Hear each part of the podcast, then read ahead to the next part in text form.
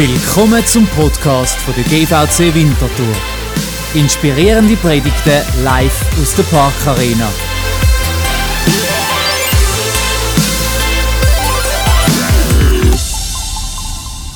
Zum Start in die neue Serie Wagnisbeziehungen. Meine Frage an dich: Wann hast du das letzte Mal in deinem Leben etwas Mutiges gemacht? Vielleicht ein Sprung von einem 10 Meter Turm, wo du oben gestanden bist, oder ich erinnere mich, wir sind im Frühling in der Ferien im Tessin und da gibt es so eine lange Hängebrücke.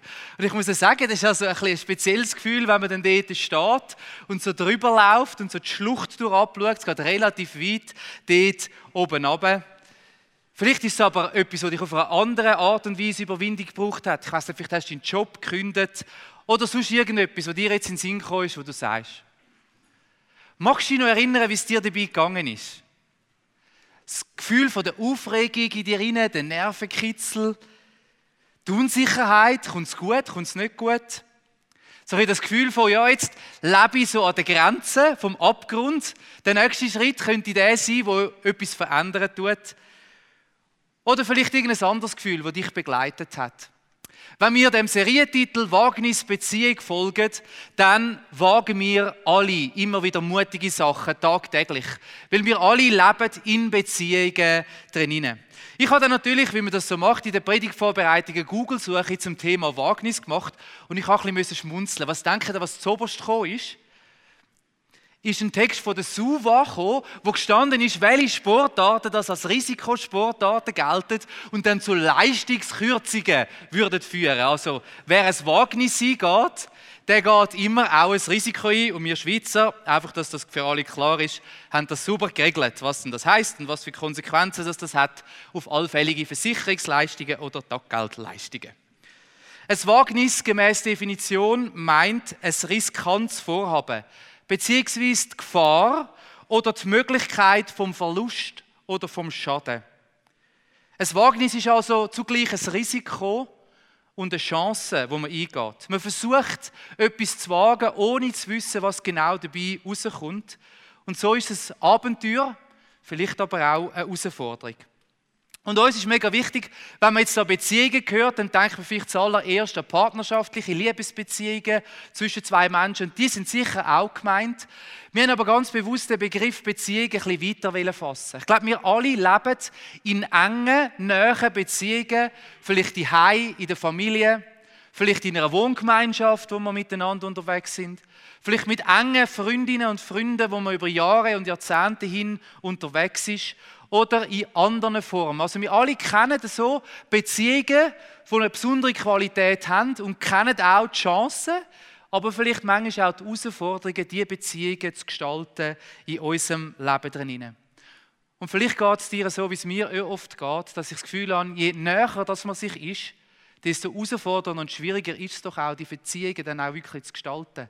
Manchmal hat man sich so gern und man ist sich so näher und manchmal schreibt man sich aber auch am meisten genau an diesen Orten. Oder auswärts geht es immer ein bisschen besser, auch mit den Kindern. Kennen Sie das?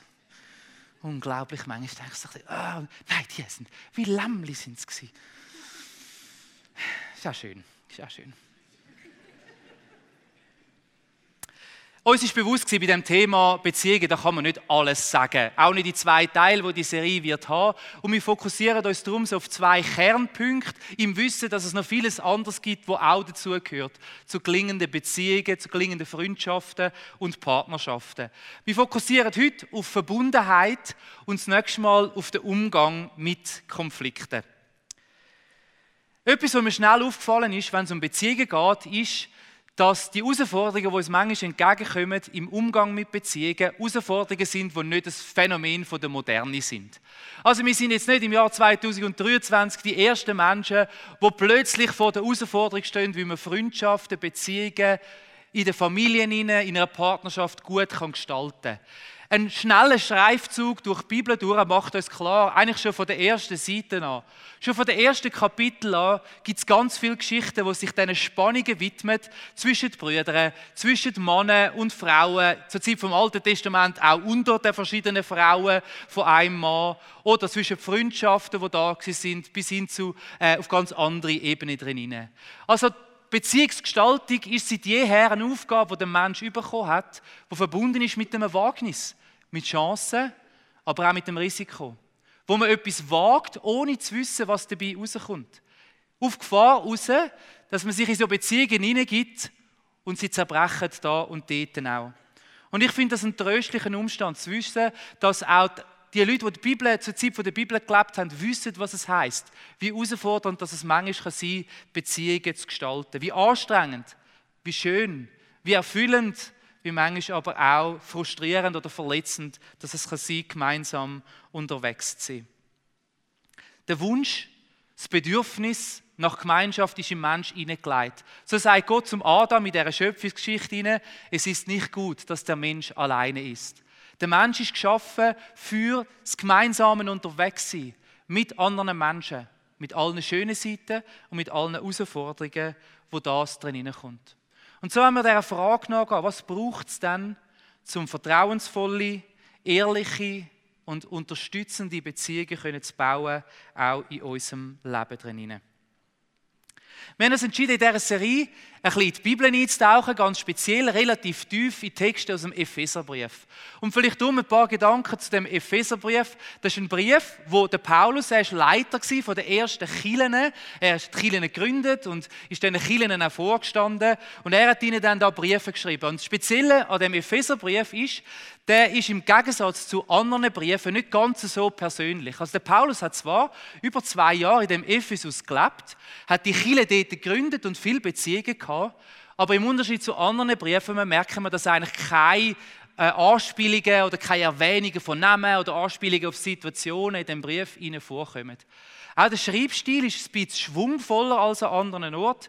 Und so geht man ein bisschen davon aus, dass es zwar an die Kirchen in Ephesus geschrieben worden ist, aber dass es vielleicht mehr der Charakter von so einem geistlichen Testament, also von wichtigen Anliegen, die der Paulus hat haben und teilen, der Paulus hat und wollte teilen, dass das ein das Kennzeichen ist von dem Epheserbrief. Und dass es wohl eine Art Rundschreiben war, wo in verschiedenen Kirchen dann vorgelesen worden sind. Und so hat der Paulus einen ersten Teil, der ist eher so ein bisschen theoretisch, wo er erklärt, was das Geheimnis vom Evangelium ist. Was heißt es eigentlich, die gute Nachricht, dass Jesus auf die Erde gekommen ist, sein Leben hingegeben hat, damit jeder, der ihn glaubt, nicht verloren geht, sondern das ewige Leben findet. Das erklärt das zuerst und einem zweiten Teil macht das dann ganz, ganz praktisch dort drin. Und so kommt dann im Kapitel 5, einen längeren Abschnitt, Kapitel 5 und Kapitel 6, wo es eben um Beziehungen im engsten Kreis geht. Und das ist im Haushalt der damaligen römischen Gesellschaft. Es sind drei Beziehungen, die angesprochen werden. Die Beziehung zwischen Ehemann und Ehefrau, die Beziehung zwischen dem Vater und seinem Kind und die Beziehung zwischen dem Hausherr und dem Haussklaven. Also in der damaligen Zeit hat der Haushalt bestanden aus dem Ehepaar, aus den Kindern, die dort gelebt haben und aus den Hausangestellten, die in der damaligen Zeit auch Teil sind von dem Familiensystem. Und Paulus leitet den Abschnitt ein mit einem spannenden Zitat, was heißt: schnell da noch den Marker führen. Ordnet euch einander unter. Tut es aus Ehrfurcht vor Christus. Und das besondere Wort ist das, was da in der Mitte steht, einander. Also in einer Zeit, wo die Hierarchie in der Gesellschaft und in der Familie glasklar war. In einer Zeit, wo der Pater von der Familie, der Vater, das Oberhaupt war und sowohl das Oberhaupt war von der Frau, wie von den Kind, wie auch von den Sklaven, überraschte Paulus alle ein bisschen auf dem linken Fuß und sagt, wenn ihr gelingende, tragfähige, vertrauensvolle Beziehungen bauen wollt, besonders im engsten Kreis der Familie, dann steht das alles auf einem Fundament. Auf einem Fundament, wo Jesus gelehrt hat, auf einem Fundament von der gegenseitigen Achtung, von der gegenseitigen Unterordnung, unabhängig von Status Unabhängig von Herkunft, unabhängig von sozialem Rang, von Alter oder von irgendetwas. Es ist das Prinzip, dass die Bibel uns auffordert, die Würde und die Ebenbildlichkeit vom Gegenüber zu anerkennen. Jeder Mensch ist geschaffen von Gott, einzigartig und jeder Mensch hat von Gott eine besondere Würde bekommen. Und gelingende Beziehungen startet immer dort, wo wir das anerkennen. Egal, was, wer er uns gegenüber ist, egal, was für eine Person ist. Dass wir sagen, ich bin nicht mehr als du, ich bin nicht besser als du, ich stehe nicht über dir und du unter mir, ich befehle nicht und du hast zu folgen, sondern man ordnet sich gegenseitig unter. Ich glaube, es hat ein bisschen geschockt. Es ist etwas, was man nie gelesen hat. In keiner Art von Ratschlag oder Rathilfe, wo man dort mal hätte können finden irgendwo. Das Einzigartige, was auch uns in unseren Beziehungen herauszufordert. Ja, wie sehe ich dann mein Gegenüber? Wie gehe ich mit dem um? Und der Paulus, für ihn ist das besonders wichtig gewesen. Und wir sehen zum Beispiel im Philipperbrief, in einem anderen Brief, den er auch geschrieben hat, ein Zitat, wo das auch auf Kille abbrechen tut, wo er sagt, jeder soll auch auf das Wohl der anderen bedacht sein. Da hat es noch das auch. In anderen Übersetzungen steht, soll auf das Wohl der anderen bedacht sein. Nicht nur auf das eigene Wohl.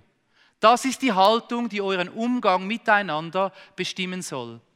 Und dann kommt auch da, es ist die Haltung, die Jesus Christus uns vorgelebt hat. Das Prinzip von der Anerkennung von der Würde und von der Ebenbildlichkeit, das Prinzip davon, das Wohl vom anderen im Blick zu behalten, ist das Fundament von tragfähigen und vertrauensvollen Beziehungen. Und da erinnern wir uns an das Thema, das uns das ganze Jahr durch beschäftigt. Das Thema Agape, Liebe, die wächst. So eine göttliche Liebe, wo eben nicht aus dem heraus motiviert ist, was ich zurückgewinnen kann, was ich überkomme, sondern aus dem heraus motiviert ist, was ich zu verschenken habe. Und das ist die Liebe, die Jesus vorgelebt hat. Es ist die göttliche Liebe, wo wir aufgefordert sind, auch in unseren Beziehungen, in der Familie zu leben. Stellen wir uns für einen kurzen Moment mal vor, was würde das ändern, wenn alle Beziehungen auf dieser Welt nach so einem Prinzip gestaltet würden? Vielleicht gerade auch in der aktuellen Situation, in der aktuellen politischen Weltsituation drin.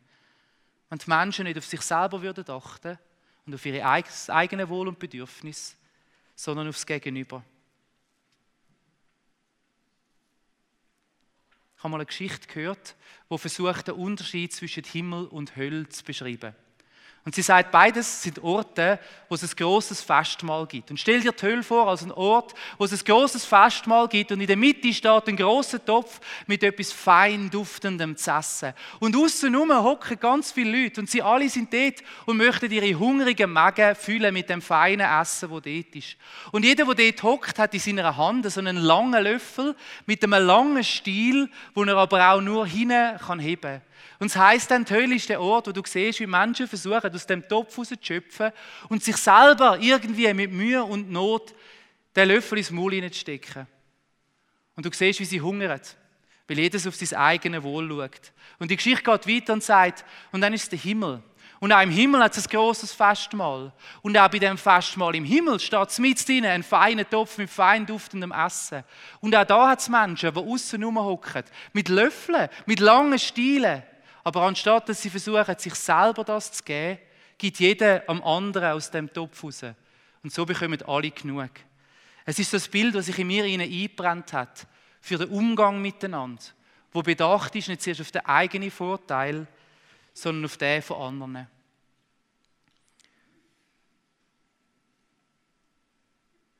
Das Krasse ist einfach, wenn wir uns Gedanken über diese Sachen machen, werden wir schnell eingeholt von der Realität, dass es nur schon in meinem eigenen Leben, wahrscheinlich auch in deinem, in deinem Umfeld, aber wenn man dann in die Welt raus schaut, ein bisschen anders zu und her geht. Wir Menschen scheinen irgendwie natürlicherweise darauf drin zu sein, zuerst komme ich und dann alle anderen. Ich schaue zuerst für mich. Jeder ist seines Glückes selber Schmied oder wie auch immer man es dann will sagen. Die Realität ist, dass so ein Umgang miteinander oft Menschen unmöglich scheint. Es ist eine Art vom Umgang miteinander, wo uns irgendwie zuwiderläuft, unserer natürlichen Art und Weise, wie wir würden reagieren. Und das Schöne finde ich, dass der Umstand, dass wir da dringend angewiesen sind auf göttliche Hilfe, auch an Paulus nicht verborgen war. Und jetzt will ich etwas machen, was etwas speziell ist, nämlich einen tieferen Blick nochmal in den Vers vom Epheserbrief. Ich habe das Privileg im Rahmen meiner Abschlussarbeit beim Theologiestudium sehr vertieft über den Vers nachzudenken. Und es gibt einen Umstand, wo ich finde, wo in den deutschen Übersetzungen nicht ganz so gut überkommt. Jetzt, das heisst nicht, dass die Übersetzungen falsch sind, aber manchmal muss man ja Entscheidungen treffen, weil man einfach nicht alles darstellen kann, was in so einem Text steckt.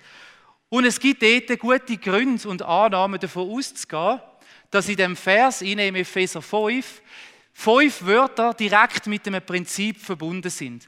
Das sind sogenannte Partizipien, also Wörter mit machend. Das wird aber nicht der Einfachheit halber nicht immer so übersetzt. Und jetzt lese ich euch den Text so vor. Es heißt dort, und berauscht euch nicht mit Wein, in dem Ausschweifung ist, also besauft euch nicht, sondern werdet mit dem Heiligen Geist erfüllt.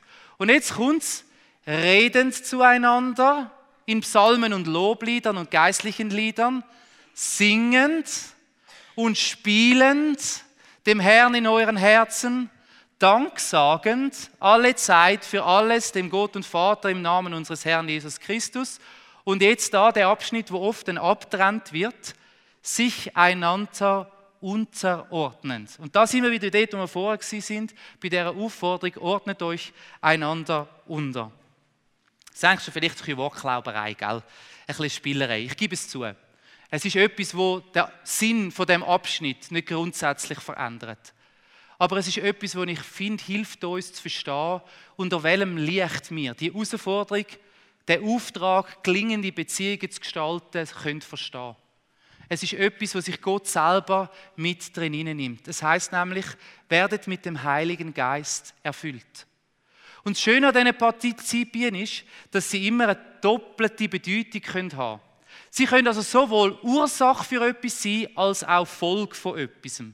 Man könnte das jetzt übertragen sagen, dass aus dieser Erfüllung raus, mit dem Heiligen Geist raus, die Kraft in unserem Leben wächst, sich gegenseitig zu unterordnen.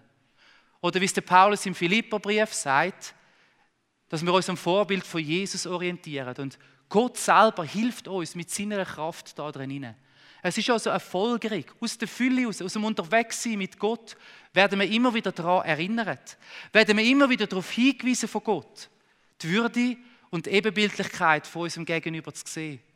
Wir werden immer wieder darauf hingewiesen, und wenn du mit Gott unterwegs bist, wirst du das auch erlebt haben, dass er den Finger auf deine Selbstsüchtigkeit und auf deinen Egoismus liegt. Und dass er dir immer wieder den Spiegel anhebt und sagt, hey, pass auf, jetzt schaust du fest für dich selber. Es ist gleichzeitig aber nicht nur Folge, sondern auch Ursache. Zum Teil wird übersetzt in dem. Also die Fülle vom Geist, die Fülle von Gott, der Platz, wo Gott in unserem Leben kann haben, kann man auch fördern, indem dass man eben die Sachen da beherzigen tut. Unter anderem, indem dass man Beziehungen gestaltet, wo man nicht auf seinen eigenen Vorteil aus ist. Es ist etwas, wo auch die Fülle von Gott und von dem Geist in unserem Leben fördern kann. Und so will ich eigentlich zusammenfassend das sagen. Also ich glaube, der Paulus hat ganz genau gewusst, wie schwierig das manchmal ist, Beziehungen zu gestalten, wo man sich gegenseitig unterordnet. Und er ruft uns zu und sagt, es gibt da eine Quelle von der Kraft. Es gibt da eine Quelle von der Unterstützung. Es gibt da einen Ort, wo du kannst angehen, wo dir hilft im Gestalten von deinen Beziehungen. Lade dich ein auf das.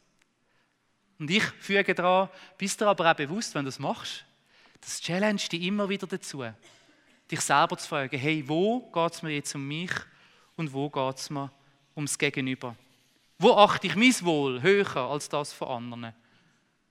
Zum Beispiel meinem Partner. Dann wird es dann praktisch, gell? Oder der Kind. Oder anderen Menschen in der Wege, wo du lebst. Oder in Freundschaften, wo du unterwegs bist. Wo geht es um dich? Und wo geht es dir aus tiefstem Herzen ehrlich ums Wohl vom anderen? Und so will ich zum Schluss noch auf drei praktische Gedanken eingehen, die in der Folge dann eigentlich in diesem Bibeltext auch noch vorkommen. Und wir gehen ein bisschen schnell da durch. Ich lade dich ein, wenn du willst, mal in der Tiefe noch ein bisschen darüber nachzudenken. Du findest das alles im Kapitel 5 vom Epheserbrief. Das erste Geheimnis, was es heißt in der Praxis, mit Gott unterwegs zu sein und so Beziehungen zu gestalten, ist eine Anordnung, die von den Männern an die Männer geht, von, von Paulus. Aber ich glaube, wir können sie im Sinn von dem Vers, liebe deinen Nächsten wie dich selbst, auf alle von uns anwenden.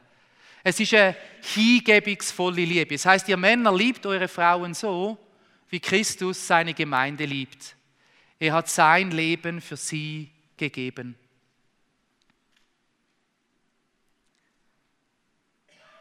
so eine Liebe, wie sie Christus gehabt für Menschen, so eine Liebe, wie der Paulus uns auffordert zu haben im Umgang miteinander, ist eine Liebe, die wegschaut von sich selber, die sich verschenkt.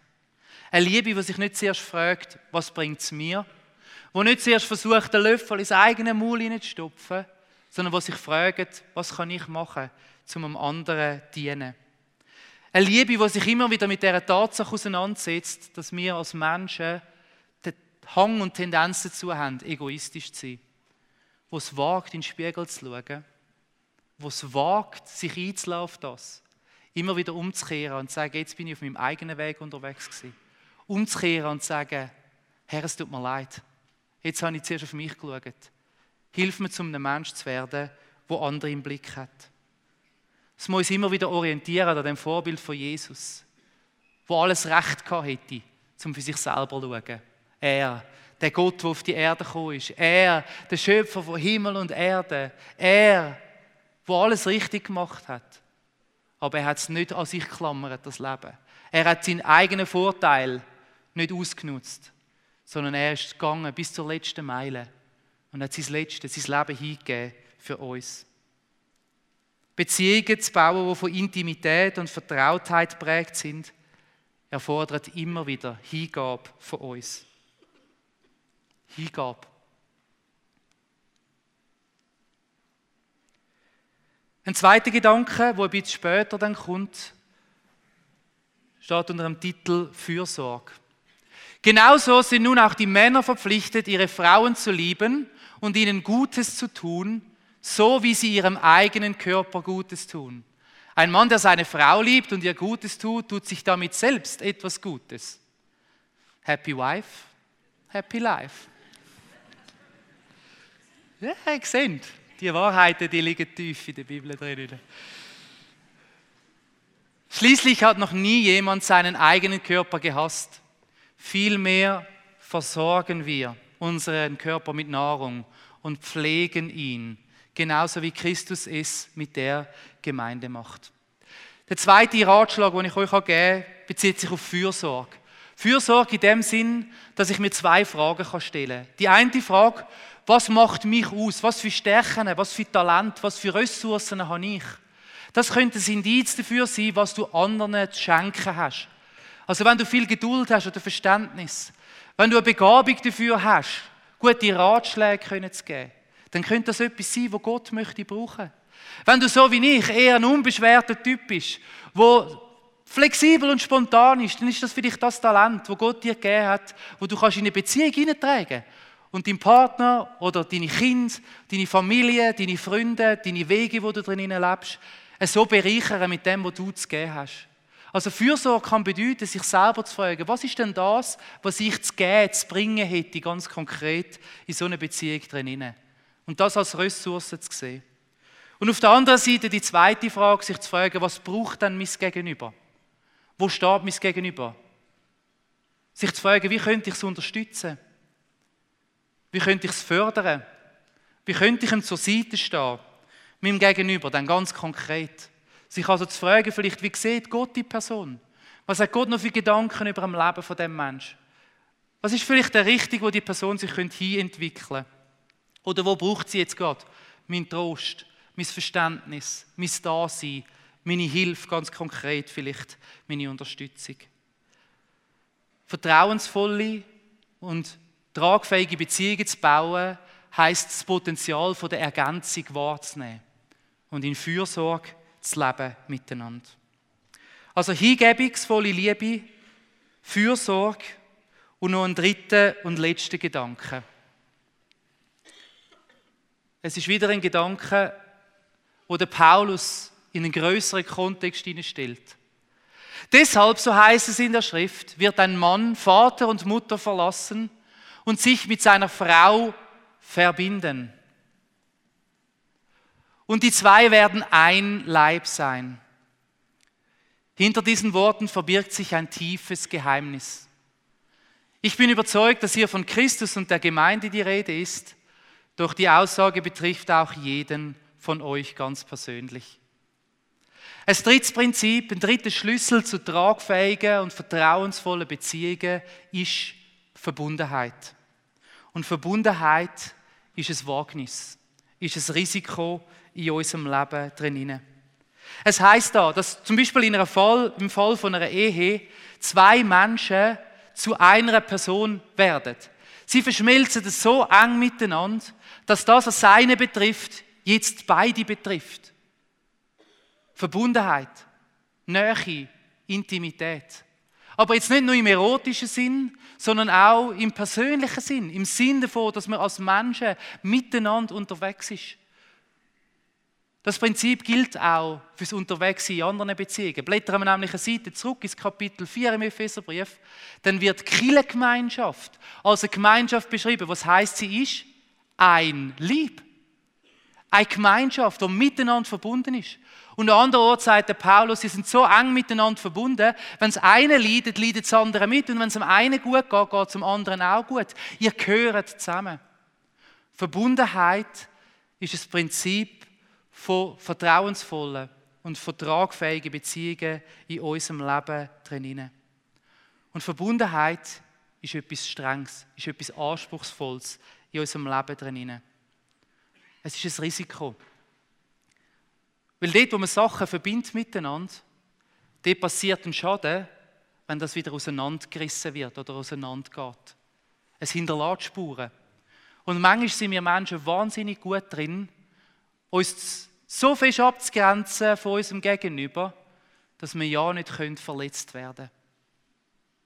Aber das Wagnis von einer Beziehung einzugehen, bedeutet eben, sich zu öffnen mit dem Risiko, dass man Schaden nimmt. Mit dem Risiko, dass andere einem verletzt. Mit dem Risiko, dass man Schmerzen und Leiden muss ertragen da drinnen. Ich möchte zum Schluss ein Zitat vorlesen von einer amerikanischen Forscherin. Sie ist auch Autorin und TED-Talk-Rednerin und ihren TED-Talk über Verletzlichkeit ist sage und schreibe 63 Millionen Mal geschaut worden. Sie ist eine absolute Koryphäe in diesem Bereich und sie sagt etwas Spannendes. Verletzlich zu bleiben ist das Risiko, das wir eingehen müssen, wenn wir Verbundenheit erfahren wollen. Verletzlich zu bleiben ist das Risiko, oder man könnte sagen Wagnis, das wir eingehen müssen, wenn wir Verbundenheit erfahren wollen. Sich verletzlich zu machen bedeutet, sich zu öffnen in Beziehungen drin. Sich verletzlich zu machen bedeutet, offen darüber zu reden, was man für Gedanken, was für Gefühle das einem beschäftigen im Moment das ist manchmal ganz schön schwierig. Es braucht manchmal ganz schön viel Mut, auf das Gegenüber zuzugehen und zu teilen, wie es einem geht da drinnen. Die Gefahr ist, dass man missverstanden wird. Die Gefahr ist, dass das Gegenüber nicht angemessen reagiert. Dass es versucht, klein zu machen. Dass es versucht, sich selber einfach in die Beziehung hineinzutun. Oder dass es das vielleicht im schlimmsten Fall sogar missbraucht und gegen dich verwendet tut, wenn du ehrlich und transparent bist. Aber es gibt keine Verbundenheit ohne Verletzlichkeit. Es gibt keine Verbundenheit ohne die Öffnung am Gegenüber gegenüber. Solange du Mauern hast, solange du Sachen bei dir behaltest, wird nie so eine Verbindung in deinem Leben können entstehen. Verletzlichkeit bedeutet Anteil zu geben an Gefühle und Gedanken, bedeutet zu seinen eigenen Grenzen und Schwächen können zu stehen können einzugestehen, dass man nicht vollkommen ist. Und da immer wieder neu einen Vertrauensvorschuss zu geben in Beziehungen drin. Weil so ist es halt leider mit Verbundenheit und mit Vertrauen. Es ist ein Wagnis. Man gibt es immer im Voraus, ohne zu wissen, was rauskommt dabei. Ohne die Garantie, dass es sich am Ende lohnen wird. Zu tiefen, ehrlichen tragfähigen, vertrauensvollen Beziehungen gehört es dazu, sich verletzlich zu machen, sich verletzlich zu zeigen in Beziehungen drin. Und so möchte ich mit dieser Predigt heute Morgen dir Mut machen, ein Wagnis einzugehen im Umgang mit den Menschen, die in deiner Nähe sind. Das Wagnis einzugehen, dass du dich unterordnest dem Gegenüber. Dass du sagst, also gut, dann nehme ich dies Wohl. Und das, was dir gut tut, im Blick und Vertrauen darauf, dass Gott dafür sorgen wird, dass auch ich nicht zu kurz komme. So wie dem Bild mit diesen Löffeln, oder? Wenn jeder einem anderen gibt, dann kommt jeder etwas über. Aber es ist ein Risiko. Weil du kannst ja nicht selber reinschoppen, gell? Du musst jemand anderem zuerst geben und darauf vertrauen, dass auch du genug wirst bekommen. Ich will dir Mut machen, dich zu fragen, was hast du zu geben und was dein Gegenüber braucht in diesen Beziehungen drin und zu sagen, fürsorglich, da und zu teilen, was Gott dir gegeben hat, was für Ressourcen das du hast. Und ich will dir Mut machen, dich immer wieder neu verletzlich zu zeigen in Beziehungen drin. Es lohnt sich. Es lohnt sich nicht, weil man nie verletzt werden wird. Es lohnt sich nicht, weil das Risiko immer dann gut kommt. Aber es lohnt sich, weil es der einzige Weg zu echten, tiefen und tragfähigen Beziehungen ist. Dass man sich öffnet, dass man teilt und dass man Vorschussvertrauen gibt im Leben drin. Ich bete.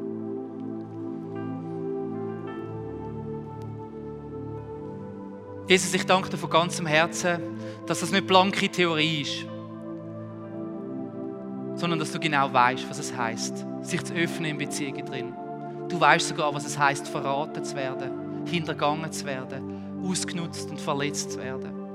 Und trotzdem bist du den Weg gegangen. Und trotzdem ladest du uns ein, uns an dir ein Vorbild zu nehmen. Und ich bitte für mich, ich bitte für jedes da drinnen, wo Verletzungen mitträgt aus so Beziehungen durch, dass du, Heiliger Geist, uns hilfst, dass die Wunden heilen in unseren Herzen. Da braucht es manchmal dieses übernatürliche Wirken in uns drin, dass wir uns bei dir können abladen und Heilig empfangen. Wir bitten dich aber zusammen auch, Heiliger Geist, dass du uns immer wieder daran erinnerst, was es braucht für tragfähige Beziehungen. Und ich will dir in meinem Leben das Recht geben. Wir wollen dir stellvertretend das Recht geben, dass du uns immer wieder einen Spiegel vorhalten wo wir uns ins Zentrum stellen.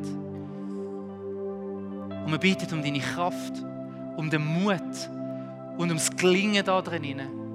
Immer wieder einen Schritt zu machen aus dem raus. Uns immer wieder unserem Gegenüber zuzuwenden. Und uns immer wieder neu können, verletzlich zu zeigen da drin. Komm uns zu Hilfe.